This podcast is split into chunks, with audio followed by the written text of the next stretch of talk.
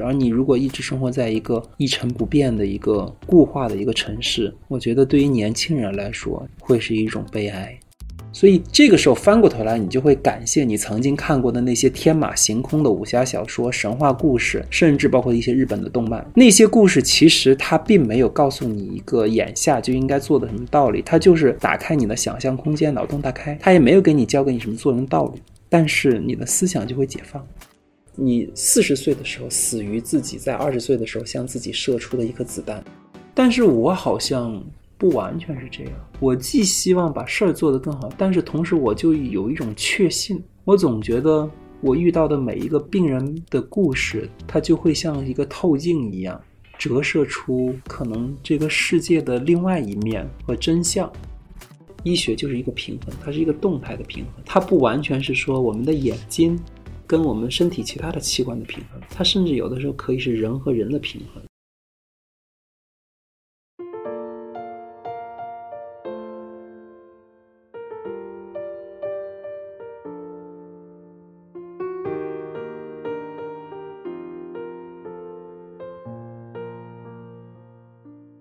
言之有物，不止硬核。大家好，欢迎来到新周刊硬核读书会 FM，我是主持人钟毅。大家听到这一期节目的时候，马上就要春节了。两年前的这个时候，我和很多人一样，第一次听到陶勇这个名字。他是北京朝阳医院眼科的主任医师，是许多眼疾患者最后的希望。同时，他也是一起伤医事件的受害者。那次事件之后，陶勇的身份变得更加复杂。他还是医生，但又不只是医生。在这两年里，医学始终是他生活中最重要的部分。但除去医生的工作之外，他还做公益，写了两本书，参加职场真人秀。他在媒体的曝光并不少，但于我而言，看到的始终是一个名为陶勇的影子。他和病人之间的关系是否发生了变化？是否会觉得自己为生命所累？为什么愿意去写书？这些都是我想要知道的答案。他的新书自造完成之后。我有了一次与他交流的机会，我和编辑于北和陶勇医生一起聊了聊他眼中的家乡和北京，他现在的生活以及刚完成的这本新书。马上就是春节，祝收听这期节目的你有一个愉快的春节假期，也希望在新的一年里，硬核读书会能够继续陪伴大家。就像陶勇医生引用特鲁多医生的那句：“有时是治愈，常常是帮助，总是去安慰。”我们一起阅读，一起寻找治愈、帮助和安慰。那我们就开始第一个问题了。嗯，陶医生在您的前两本书中都有很多的篇幅是写到您的家乡江西，然后您离开家乡现在已经有二十四年了。你在北京的时间已经超过了在江西待的时间，对家乡的感觉有什么变化吗？其实虽然在北京待的时间比在江西待的多啊，但是我觉得人小时候在哪长大的，他最终这个根儿就还是在哪。我觉得这里头是分阶段的。就是在我上大学当住院医、主治医、副主任医师、主任医师，我觉得就是人生处于你的职称不断攀爬，然后方向不断向上的时候，其实可能会暂时压制住自己对故乡的思念，因为会觉得人生的奋斗啊是你的主要目标。但是到我现在四十一岁了，就是其实慢慢的人生也进入到一个稳定期和一个平台期，这个时候就。可能就像是我们爬山爬到一半的时候会停下来，然后可能这个时候就会回头看一看，哎，我看看走了多远。这个时候其实就会发现故乡对自己的影响其实是在深处的，就这种的感觉呢，就像是你的影子，你不去注意它，它也会在那里。当你注意到它的时候呢，你就会觉得，嗯，它离你如此熟悉，然后一直在伴随着你。就是江西呢，它是作为南方跟北方呢，其实生活习惯呀，然后风土人情啊，大家的思维习惯，我觉得都不太一样。小的方面呢，你说，例如到现在我的饮食习惯还是江西的饮食习惯，我还是比较喜欢吃米线啊、米糕啊这一类的产呃食品。嗯，像馒头啊、面食啊，我就是好像不太喜欢。嗯，然后呢，听到乡音，就是跟老家的人在一起聊天儿。你就会觉得更加放松和熟悉，然后不知不觉的你也会愿意去关心家乡的一草一木的变化。有的时候过年回家，或者是放长假回家的时候。你去母校，像胥江小学，还有南城第一中学去看一看，哎呀，你就会觉得变化太大了。还有曾经熟悉的路消失了，曾经就是那些在你记忆深处的东西没了，你会觉得惋惜。就是在你的生命中，你会觉得到了一个阶段，就是越来越想留恋和和怀旧。其实不管走到哪里，其实家乡的人还是跟你有着。关联像我的母校的这个学弟学妹吧，这个胥江小学的这些学弟学妹，他们经常有时候还会通过老师啊给我写信什么的，我有时候也会关心他们，他们有时候也会关心我。我觉得就好像这个风筝一样吧，就是其实转着我的那个线的那个柄还是在老家那里头，无论飞得多高，飞得多远，飞得多久。您会觉得小时候那边的学习氛围是很重的吗？嗯，对这个没有办法。江西，我觉得千军万马过独木桥也是没有办法的，因为其实，在我们的小的时候，可能相对来说就业面也窄，就业机会也少，考大学似乎是一个很主要的一个渠道。那个时候，大家好像也心无旁杂念吧，就是觉得高考成绩考得好一些，你的机会就多一些，好像这是很自然的想法。确实，自古以来，好像临安地区啊，就是在考试上面好像都是有天赋的，包括八股的时期，好像对，然后包括好像有那么一句说法，好像。好像那句原话我不知道怎么叫，但是好像有一半的近视就是来自于好像临川这样的一个说法，是有这样的一个说法的。但我觉得到了现在，我觉得一方面我很羡慕现在的年轻小孩，就是他们跟我们那一代人可能不太一样，因为他们现在机会更多了。你像现在最近这几天，EDG 还夺冠，就打电子游戏都能够成才，这在我们当年是不可想象的。当年我们的父母和我们的老师不知道有多痛恨电子游戏，因为觉得那个东西像毒品一样。现在。又变了，而且现在国家也越来越推行职业教育。其实各个行业三百六十五行，行行都出状元，也不是说非得要走高考啊、应试教育啊这一条路。一方面，我很羡慕现在这些孩子们，他们其实可以更早的就去做自己喜欢做的事情。啊，选择机会更多，但同时呢，我也还是很感恩我当年的那个时代，因为那个时代我觉得更容易滋生理想主义。因为理想主义呢，说实话，我觉得它的滋养是需要一定的土壤的，呃，尤其是相对而言更淡薄的物质利诱。那个时候其实房价也不太高，然后那个时候呢，像大学生呢就认为是天之骄子。然后毕业之后呢，也包分配，好像你也不用太为买房或者养活家庭而去担忧。就像像我自己选择学医，它就是你自己的一个理想，你就会真的觉得这件事儿有意思，你不太会为生计去发愁。所以我们那个时候，我觉得选择专业就是选择专业，而不是选择就业。所以我也很感恩我当年那个时代。因为不同的时代有不同的特征，没有必要去想象说如果怎么样就怎么样，就是都是把握当下，把握自己现在的这个时段，就是最好的一个时段。唐老师，您之前就是就您自己感觉而言，我们刚才聊完的家乡，嗯，那其实从您一九九七年到北京来求学，北京又发生了哪些变化？因为包括您之前的书里也有专章来去讲到北京，您在这儿求学、工作、生活也待了二十多年之久，您可以讲一讲北京这些年的变化，或者说北京对您的影响。其实北京，我觉得就是无论是外貌上还是内涵上，其实都发生了很多变化。我有一次，我表姐她因为那个半月板损伤来北京做手术，然后呢，她当时就是我给她找了一个小旅馆，因为我当时是上研究生，研究生没有宿舍，就给我们在外面找了一个小旅馆作为研究生宿舍，我就把她安顿在我们宿舍那个里头，找了另外一个房间给她办了住宿。她当时因为是第一次来北京，她就问我，她说这是在哪儿？是在很偏远的郊区吗？因为那个地方确实是很城乡结合部的那种感觉。我说没有，我说在二环。他说啊，他说北京就这样。像我自己九七年来北医的时候，那个时候其实北医是在北四环里里，对面是北航，我感觉也不像一个大都市。但是后来慢慢的，你看，就是北航那边承办了大学生运动会，一下子我就觉得慢慢那边就不一样了。然后呢，等到我。到了北大人民医院实习，上博士、上研究生，你眼睁睁就看着西直门那边有那样的一个三座帆一样的那个建筑就起来了，然后慢慢就形成了一个商圈。然后呢，国贸呢一栋一栋的摩天高楼也就拔地而起。然后原来带我表姐去住的那个四环胡同呢，那块四环市场也拆了，变成了这种仿古的这种的民俗风情街。就北京是在变化的啊，北京。二零零八年在承办奥运会之后，它就越来越像一个国际化的一个大都市了。所以我觉得北京是在是变化的。就是有时候我也在想，北京这些年房价增长是有道理的，因为确实它能够提供给这个城市住的人不一样的感觉了。包括地铁，我刚来北京的时候就两条线，一号线和二号线。那后来上大学的时候呢，就开始有了十三号线。当时我爸跟我一起坐十三号线，坐到丽水桥那儿，漫天黄土，到处都是这个。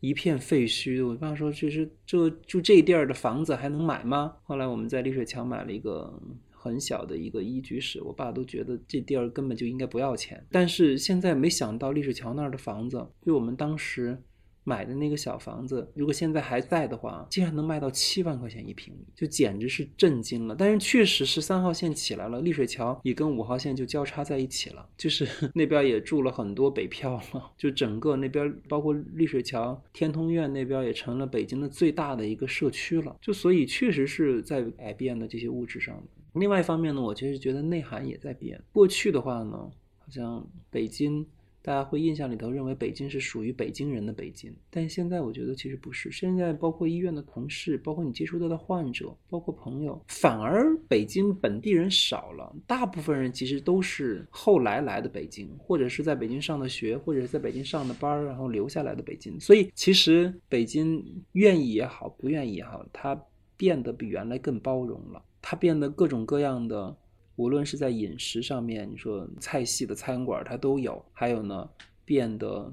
相对来说，我觉得也变得更绿色了。因为我记得刚来北京的时候还有沙尘暴，那个时候到每年的冬季的时候呢，就会有沙尘暴，然后还有在一二年左右那时候雾霾也很严重。但是现在你看，就空气也很好，就是绿化环境也在改变。相对而言，我觉得确实吧。包括现在，你说那个时候有外国人、外国的教授来北京的话，我就只能带他去天坛、故宫、长城。但现在我还可以带他去鸟巢，带他去水立方。北京新的标志物，它的新的文化内涵比原来也增加了。我觉得北京现在来说呢，因为叫疏解非首都功能这样的一个。一个计划在嘛？越来越多的这些原来的建筑物可能会被拆除，变成绿色的公园。所以我相信绿色北京一定是未来的一个方向。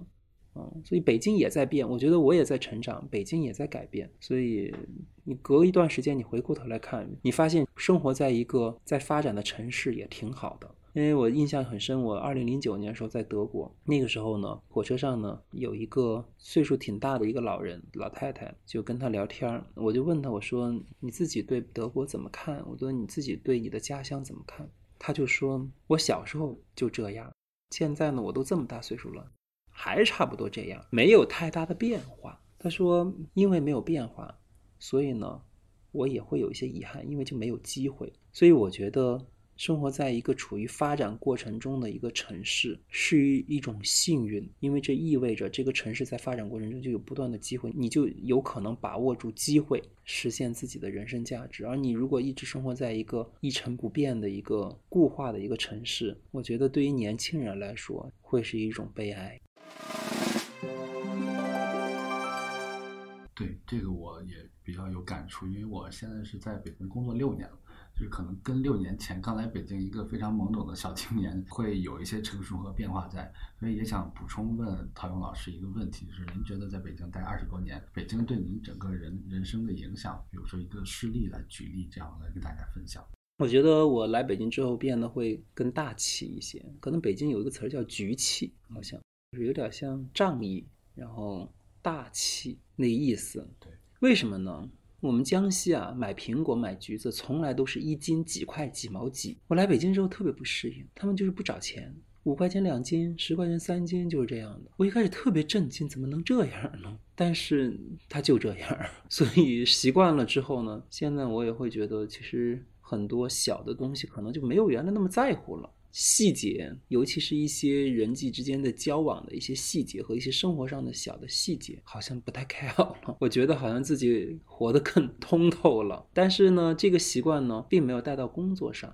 这里头，我觉得其实不同的城市有不同的风格。但是呢，你也要把它用在你不同的地方。在工作上呢，你反而还是要追求细节，追求严谨。像我去的德国，在德国进修过一年，那德国呢，他们的公交车几点几分到这个车站，它都是卡着非常很正的，不会说那个什么。像我们去日本，日本的地铁也是，它几点几分，你在那个 A P P 里一查，它下一班是几点几分到，就是很准确的。就这种工匠精神也影响了我的工作。对，所以我觉得在生活上我变得更大气，但是在工作上呢，还是继续要保持严谨跟细致。对，它就在不停的改变着。所以确实，城市一个文化，它对于个人的塑造的影响还是比较明显的。那您提到小的时候，母亲在新华书店工作，就因此您读了很多书籍。那我很好奇，您当时阅读的那些书籍里有哪些对您塑造和影响比较多？因为确实小的时候读的一些书，确实是对人的影响就是比较深远的。我觉得其实书吧是这样的，书对一个人的影响呢，它其实。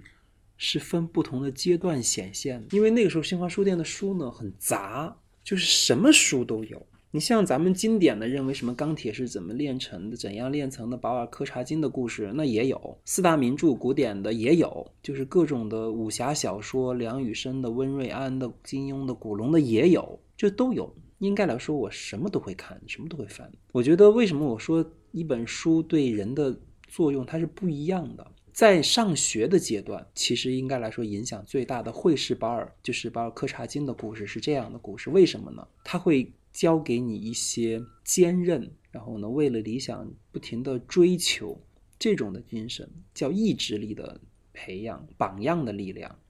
但是真的到了现在，因为说实话呢，人其实分为两个阶段，一个阶段呢是别人带着你走，就是应试教育也好，或者是现成的这种填养。因为当大夫也是，你打比方教科书上说这个病应该怎么治怎么治，这是叫。就是你有规律可循，就是有钱人的这种经验可循的这种的教育路线，你去升主任医师、主治医师、副主任医师、主任医师，这个是有经验可循的这个路。在这种情况下，你靠个人的努力就基本上足够了。但是呢，你过了这个阶段。真等到你要开始创新，真等到你开始要提出自己的一些观点，或者想解决一些临床上现在解决不了问题的时候，这个时候你其实需要发散性思维。而如果你过于偏执和过于固执，思维必过于局限的话，其实不利于你发明创造。所以这个时候翻过头来，你就会感谢你曾经看过的那些天马行空的武侠小说、神话故事，甚至包括一些日本的动漫。那些故事其实它并没有告诉你一个眼下就应该做的什么道理，它就是打开你的想象空间，脑洞大开。它也没有给你教给你什么做人道理，但是你的思想就会解放，所以你就会在真正自己要做一些学术研究，在创新性的提出一什么观点的时候，你就不太容易告诉自己。这也不对，那也不对，你不太会给自己绑上一个过于强烈的绳索。加缪呢，曾经有一句话是说：“你四十岁的时候死于自己在二十岁的时候向自己射出的一颗子弹。”意思就是说，你如果被太多的边框给它框住了的话，其实你就局限了，就成了一个坐井观天阔的一个青蛙，就等于完成了既定的赛事之后，你就结束了的那样的一个人。所以我觉得书犯不着那么。刻意的去选择说你就看这几本书，你就看那几本书。我觉得书都有它的意义，它只不过在你不同的人生阶段，它有不同的累积。它就像是百草园里头的花儿一样，只追求一种颜色的话，会失去缤纷和绚烂。继续。题和书有关的话题，就是在您的两本书里面提到了好多不一样的书，从赫拉利的《人类简史》，然后詹姆斯卡斯的《有限与无限的游戏》，而且你是屡次提起这两本。我可以理解为，就是现在您阅读是一个习惯，然后您也一般会在什么样的时间去读这些书呢？其实还是一个慢阅读吧，慢就是那样一个漫无边际的慢，还是延续了小时候这样的阅读习惯。阅读，我觉得就是碎片时间。像我们家里头有一个那个椭圆仪，踩步一样的，你就在那儿一边踩着，一边就这么看着翻着。对，然后呢，有的时候呢，打比方，蹲厕所上，也有的时候就是敲电脑敲累了。放长假的时候，你打比方你就突击，没有特定的时间用来读书，它就是你想要读的时候就读。其实我觉得读书的习惯吧。并不一定跟医生有关系，什么行业，它其实你只要想读书都是可以的。在德国那一年，其实我也有很深的一些印象。那时候无论是坐公交也好，坐火车也好，还是在医院我看那些等候的病人也好，他们有时候就是随身带一本小书，或者我们看来很幼稚的填字游戏，就是什么几个格子填几个阿拉伯数字加起来，好像就是他们的阅读习惯比咱们要好，他们很喜欢阅读。还有一个呢，就是我觉得，就你如何看待你的人生和职业，就是如果你把你的人生和职业，打比方大夫看病。看一个病人做一个手术，你就完成了一个手工艺品的话，其实你只需要读专业书，因为你在乎的是这个手术怎么能做得更好，药怎么能开得更对，这是纠结于这个事儿本身。但是我好像不完全是这样，我既希望把事儿做得更好，但是同时我就有一种确信，我总觉得我遇到的每一个病人的故事，它就会像一个透镜一样。折射出可能这个世界的另外一面和真相。然后呢，我有经常跟朋友在一起，我说我觉得我的幸福指数很高，为什么呢？我就觉得我像在玩一个拼图游戏，这是一个很大的拼图游戏。你每看一本书，每接触一个病人，每思考一一些多一些，甚至听到一些有智慧人的话，它就会像是一个一个的拼图一样，帮你把这个世界拼得更加完整。所以。我觉得阅读就是这样的一个作用吧，对它可以，因为它毕竟是一种智慧的结晶，虽然它不完全都是演病这些学术的一些东西，但是它可能背后就是一个道理，就是一个经验，所以我觉得它就是一个渠道，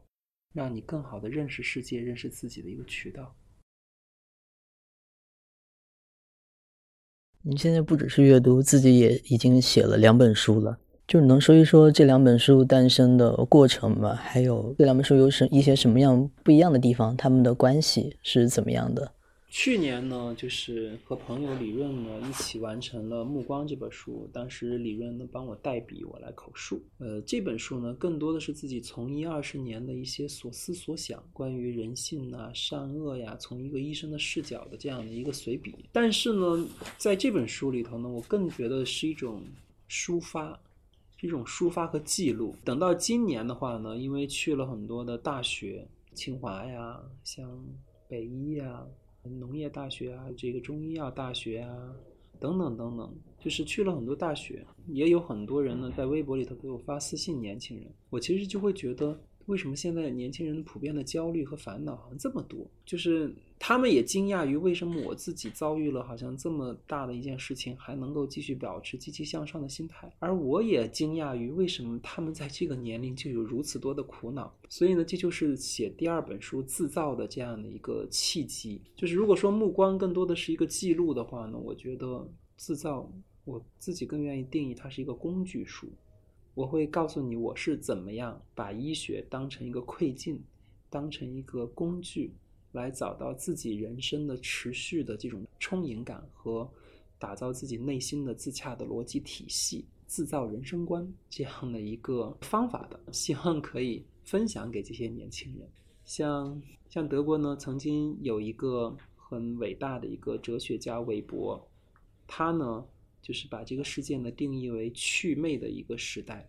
那去除魅惑，就是在我们从就是超验主义、超自然主义的这样的一个时代，慢慢过渡到科学的理性的时代的时候呢，其实可能不自觉的会有人找不到自己内心的信仰。我就想说，其实我们并不一定都得去寻找一些神秘的仪轨。或者是通过一些特殊的一些方式，让自己才能找到信仰。其实也不是，就是线下通过你手头上的做的事儿，通过你的职业，你把它作为窥镜，其实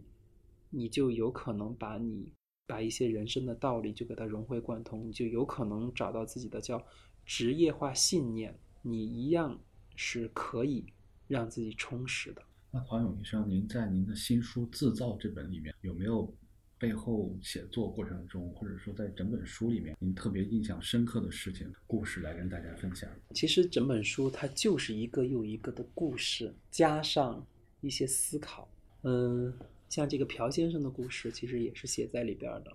朴先生呢，是我曾经在十年前治过的一个患者，他是一个东北小伙子，那年呢二十九岁，然后他因为白血病、骨髓移植呢，免疫力低下。然后当时呢做这个眼科的检查，就发现他的眼底有问题，但是他当时视力还很好，呃，零点六的视力。当时呢我也很为难，如果呢？我要积极的给他治疗，那其实我也面临的一个风险，就是万一治不好的话，他有可能会赖上我，因为他现在视力很好，你最后视力不好，他会说那是你治坏了。但你如果不治他呢，你就眼睁睁看着一个人在悬崖边上马上要掉下去了，你好像又没有伸手拉他一把，是一种内疚。所以呢，当时呢我也很纠结。那跟他们沟通之后，我就觉得他们俩好像属于心很大的那个夫妻俩，于是呢也还是积极给他治疗，当然效果最终也很好。保住了他的视力。那去年在我自己呢遭遇了自己的人生的至暗时刻呢，这个他呢就是给我发微信，他说你还记得我吗？然后完之后呢，我就回想起来了，他当时给我发了一段视频，就是他呢在一个高高的台子上，身上绑了一根绳子，然后呢蹦跶下去，底下是湖面。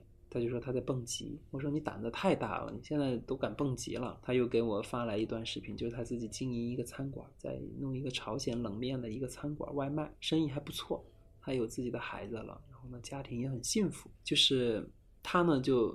在我呢成为患者的时候呢，他又成为了我的医生。所以我觉得医患他有时候是一种互换的一种关系。然后从他身上呢，我也有我的一些这种的感悟，就是有时候你会觉得，其实医学就是一个平衡，它是一个动态的平衡，它不完全是说我们的眼睛。跟我们身体其他的器官的平衡，它甚至有的时候可以是人和人的平衡。还有呢，像北京有一个小男孩，那当时呢找我的时候是七岁，就是他的眼睛突然就化脓了，但当时已经做好了最坏的打算，因为有几家医院的大夫告诉他，有可能眼睛就会萎缩，完全失明，不知道是为什么原因导致的眼睛化脓。当时呢，就我们有一个技术手段是。恒温扩增的基因芯片帮他查出来了眼内是酿脓链球菌感染，那于是给他治好了之后呢，视力恢复到一点五，家长也是觉得喜出望外，于是呢，通过真爱梦想基金会呢，给我的老家江西省南城县建昌镇的两所贫困学校捐建了两个梦想教室，那里面呢有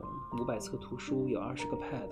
还有精心为他们打造的梦想课程，所以我的这些学弟学妹们，他们就会。比我大学走向大城市的路上，就会比我更容易自信、乐观和坚强。他们就会更早或者更好的成为祖国的栋梁。我的一个小小的一个技术上的一个改变、一个进步，就帮助了一个七岁的孩子恢复了视力，帮助了一个家庭免于沉沦。那又通过这个爱心放大，最终帮助了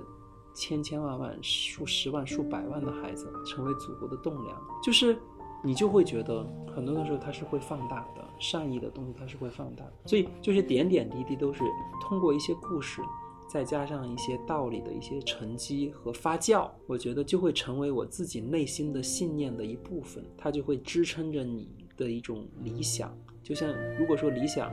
是一个精美的一个雕刻的话，那这些故事，它就会成为一颗一颗的柱子，支撑着一颗理想永不坍塌。所以我觉得，在这门写作的过程中呢，我其实是想告诉年轻人也好，告诉我们的这些工作人群也好，就我们的工作，我们现在所经历的线下不是用来遗忘的，我们现在所处理的病人、做的手术、治疗的这些过程、这些故事，不是用来遗忘和只是为了获得成绩的，而是用来领悟的，用来领悟和升华的。所以，对于那句话，当医生。就是治病救人，我有一个确切的理解，就是这个人也包括自己。我们治病救人，同时也在救自己。所以，像这本书的书名“自造”概括的，我觉得不仅是视力的痊愈恢复，其实也是人心的一种自造。这次新书的书名真的是特别的代表着您。包括在工作、生活以及对于医学的这样一些追求，就是特别的精准。您刚刚说的这个时候，我在想一个问题，就是因为我最近采访了好多人，然后之前采访的是李松蔚老师，我不知道您认不认识，他是心理研究心理学的。我一直有一个误解，就比如说乐观的人，或者说是很积极的人，给我一个什么样子的，就很外向，或者说他会有一个很高亢的，给你一个打鸡血的样子，但好像您和他都。不是这样子的人，或者说你们都是会和病人接触，然后那种乐观观主义，在我看来是有一点点区别的。就可能你们没有那种很高亢的表述，但是 在我看来，就是会还蛮鼓舞人的。就您自己会有懈怠的时候吗？呃，都会有。其实我觉得乐观和外向可能还不太一样。呃，乐观呢，我觉得是一种持有一种正向的、积极的一种。看法。我小时候做过一个物理题，当时呢，那个物理题就是一个三角形的一个斜坡，上面呢有一个小车，小车底下有两个轮子。然后呢，当时呢，就是老师呢在刻卷子的时候呢，其实忘了刻箭头了。当时我自己就认为这个小车呢是往上走的，往那个斜坡上走的。但是后来等到批完卷子之后，其实老师讲题的时候，我才发现哇。原来不是所有的人都认为那个小车是往上走的，有一些人就是会认为那个车是往下走的，就基本上一半对一半。所以，同样的一件事情，看你的视角，也许有的人会把困难和挫折当成机会，也许有的人会把本来很阳光的一个事情看成一个灾难。所以，它跟你的视角有关系。外向呢，我觉得是另外一种状态。外向呢，可能是一种表现，或者是愿意一种。交际，它更多的是一种主动想要建立人际关系的一种愿望。我觉得外向不等于乐观。事实上，我也见过很多表面上好像看起来非常 active、非常 social、非常外向的一些人，好像他们也饱受着像抑郁症啊、焦虑啊、烦躁啊这种的一些困扰。反正这这是两件事情。我觉得，嗯，我能做到的乐观呢，就是让自己的内心保持一颗平衡态。就是哪怕遭受到一些比较重大的一些打击的时候，你仍然这个你的体系、你的信念体系、你的价值体系不会坍塌，然后呢，它还能够继续去引导你向前。所以我觉得就是这样，就是自洽的逻辑体系吧。啊，这是我所认为的乐观。在去年之前，还是在业界比较有名的一个医生，然后突然间成名了，或者说是被更多人认知到了。后面也参加一些综艺节目，包括近期的 offer 三，还有之前的脱口秀。其实我蛮喜欢那段脱口秀的，就是觉得自己和之前有什么不一样吗？因为你好多次，包括在采访里，也包括在您的书里边，都写到自己像是打开了一个新的世界。然后在这种聚光灯下的世界和你平时接触的那种世界其实不太一样。就是你会觉得它给你带来什么变化吗？你观察到的这种世界是什么样子的？其实我一直以来啊，我自己就不认为我自己是一个保守的医生。大家可能传统人认为大夫就是坐那儿看病、开刀、做手术，其实也不是。我从很早的时候，十多年前，其实有时候就去中央电视台的健康之路，我前后上过四次，还有北京电视台的养生堂，还有一些广播电台这种的健康类的这种的节目，还有呢，像健康世界去写这种医学科普的文章。我其实很早的时候，我就已经没有太完全的做一个传统医生，因为我始终觉得医生并不是一个被定义在那里的一个匠人，他应该是一个特殊渠道的一个一个修行。我觉得它是双向照射的，就是我们过去呢，可能常常会认为医学呢，它就应该是一种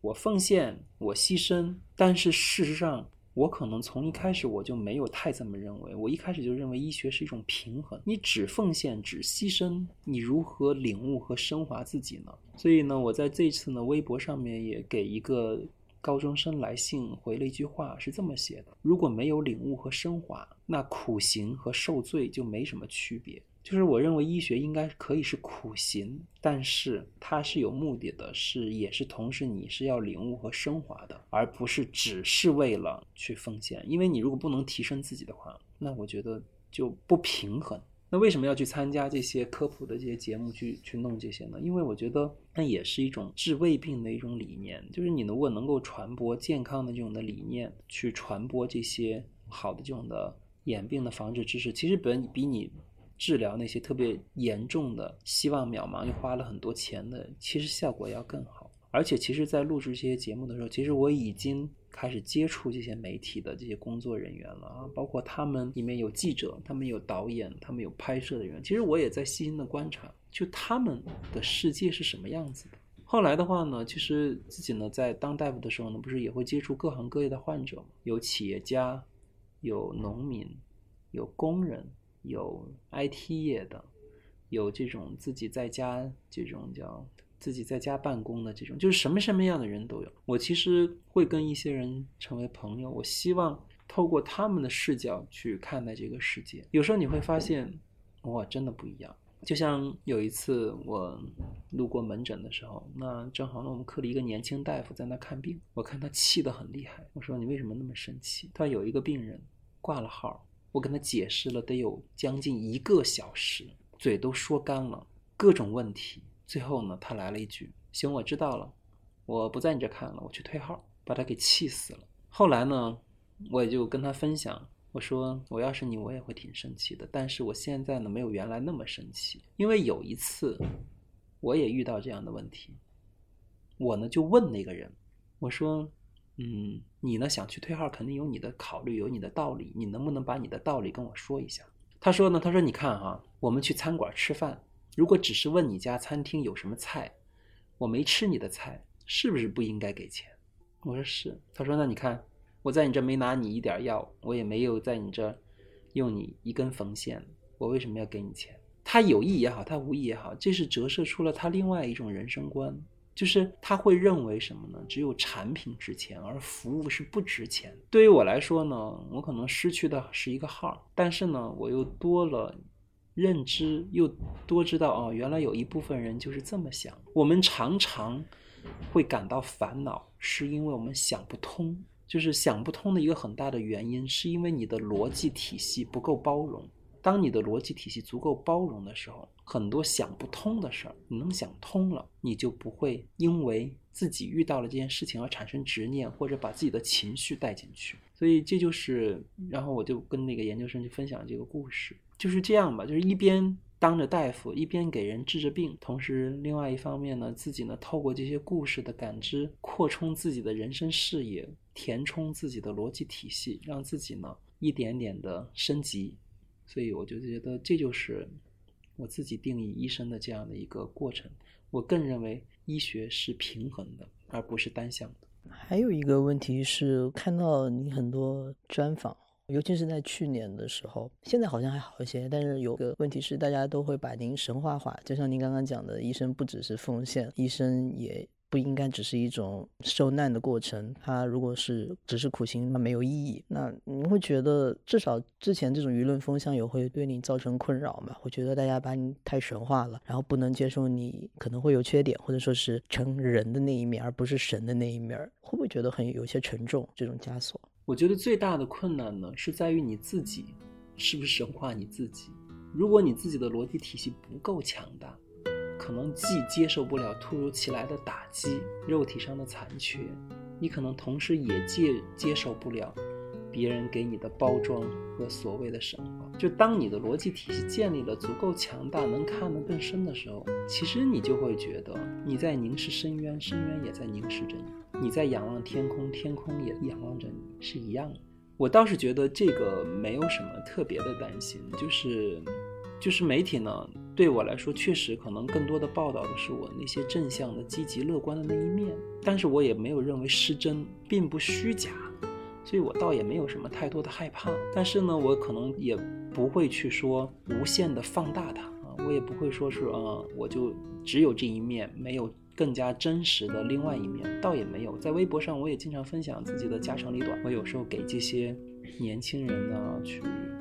写一些这种的回信什么的。我觉得人是有多面的，就是当别人试图神化你的时候，你不要试图神化你自己就够了。啊，事实上，时间它会慢慢的会把一切都拽回到理性的那个原点中去，但是前提是你自己不要停在原地别走就行。所以我觉得呢，其实确实呢，报道一些正面的、积极的，也有它的一些意义。因为确实，我也觉得这个社会上需要一些正能量。而且，我也觉得现在的年轻人，因为存在很多的困惑、迷茫和突如其来的打击，他们有时候会做出一些可能极其极端的一些行为。我也确实是很愿意去通过这些媒体的一些发声和宣传，让他们知道，原来其实人生遇到了打击，可以去正视、面对。解决放下，希望他们可以有这样的一个效仿。但是呢，同时我也觉得呢，确实没有必要去刻意的去包装，把自己裹在这样的一层光环里面。觉得那样的话呢，那就会成为枷锁啊。事实上呢，我更主要的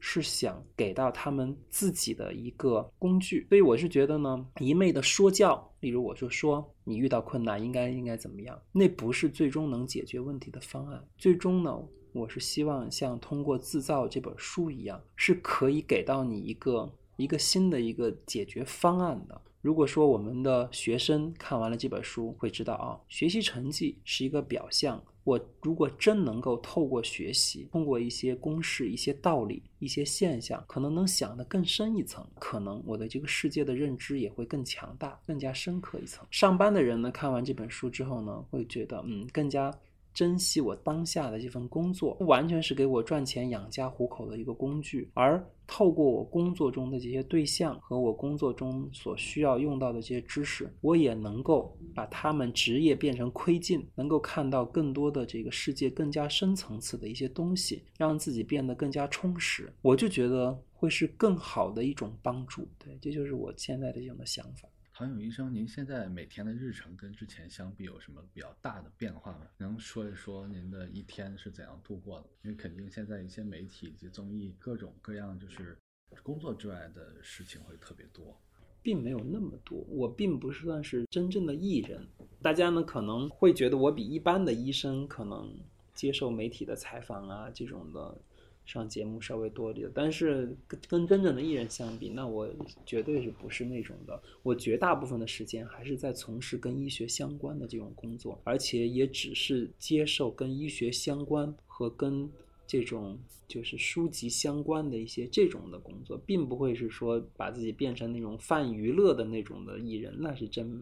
并没有啊。绝大部分时间，一个是跟科研有关啊，我们有自己的。十十二个人的科研团队，我们最近呢也发表了关于外泌体在眼底疾病治疗里头的一个不错的一个文章，发表在 Nature 子刊上面。而且呢，我们科里头现在已经有七项国自然基金。嗯，同时呢，我自己呢也是北京朝阳医院第一个完成了成果转化的人，在将我们的精准检验技术用于眼科的疑难疾病的这种的治疗。嗯，同时呢也做。我们因为我自己也成立了知名专家团队，所以更好的就是让我们朝阳医院眼科能够以一种更有效的方式去看病人。我呢就是集中我的精力呢在于带教和看那些疑难眼病，然后呢同时的话呢也去做一些科普，力所能及的一些公益，去延伸我们的我们的医疗半径，让有一些暂时失去光明和不能恢复视力的一些人。